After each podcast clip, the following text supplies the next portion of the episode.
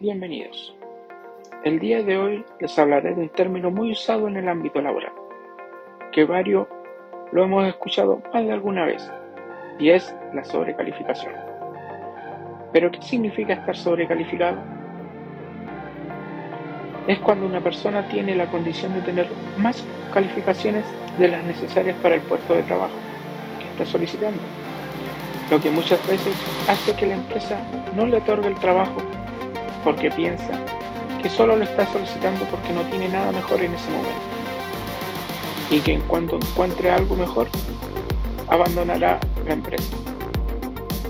O también puede que la persona se quede, no busque algo más, pero trabajará desmotivada y descontenta.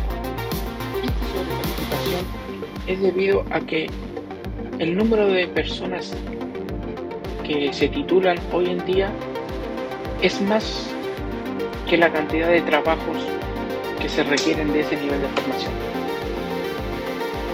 Ya que muchas personas escogen estudiar carreras para las que existe una poca demanda del mercado laboral. Otro factor que ha incidido en la sobrecalificación de los trabajos es la inmigración, ya que muchas personas que vienen de otros países no encuentran una fuente laboral acorde a su nivel de estudio, ya que sus títulos no pueden ser convalidados en el país. Un estudio que realizó la Universidad Católica dio a conocer que el 62% de los extranjeros que trabajan en nuestro país tienen una educación superior completa y desempeñan trabajos de mediana o baja calificación.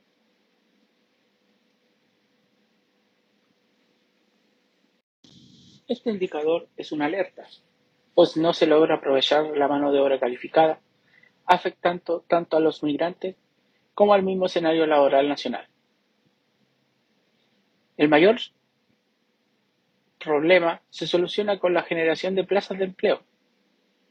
Esta encrucijada solo se logra dar cuenta de una sintomología que permanea también a todos los titulados de universidades que tenemos año a año. Según indica Ramón Rodríguez, gerente general de Trabajando.cl. A su vez, Rodríguez menciona que esta es una realidad las políticas públicas se ven enfrentadas a buscar maneras de generar más trabajo y políticas que permitan la legibilidad en ello, no a generar mayor anticuerpo ante los migrantes. Por la contraparte, el 28% de los chilenos están en la misma situación. Esto es un llamado de atención no menor frente a la constante migración y en especial a la oferta de estudios superiores que Chile proporciona año a año. Hoy en día, una de las soluciones al corto plazo que se puede generar es principalmente la de agilizar los procesos de validación de títulos internacionales en Chile, ya que esta cifra de 62% es un reflejo también de muchos extranjeros que no logran validar su profesión en el país en el que han decidido buscar refugio. La sobrecalificación, en especial que viven los venezolanos en Chile. La población venezolana entrevistada en este estudio se caracteriza por tener una alta calificación académica. Al preguntarle sobre su situación laboral, los consultados manifestaron que se desempeñaban mayormente en las categorías de profesionales científicos e intelectuales, trabajadores de servicios y vendedores de comercios y mercados, así como técnicos y profesionales de nivel medio. En Chile, un 52% de ellos labora en servicios o como vendedores de comercios y mercados y un 17% en ocupaciones menores. La gran presencia de venezolanos en los grupos de servicios y ocupaciones revela un cambio en el estatus laboral del país de origen en relación a sus credenciales educativas una inserción laboral precaria marcada por la sobrecalificación. La encuesta También revela que para la comunidad venezolana es importante el apoyo en torno a la documentación necesaria para el proceso de visado y a la generación de ingresos y empleo.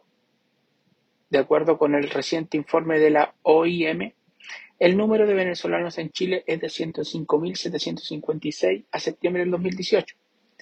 El total de la población viviendo fuera de su país se calcula en 2.648.509 personas, de las cuales 1.848.581 se encuentran en países de América del Sur, según el informe. A esto se critica la calidad de la educación. En Chile apuntan a criticar la calidad de educación impartida en Venezuela, ya que de acuerdo al último ranking, la mejor universidad venezolana se ubica en el número 28 del listado, siendo superada por seis planteles chilenos. En efecto, el estudio es liderado por la Universidad Católica de Chile. La muestra ubica a 14 universidades chilenas dentro del top 100, mientras que solo cuatro casas de estudio venezolanas gozan de ese privilegio.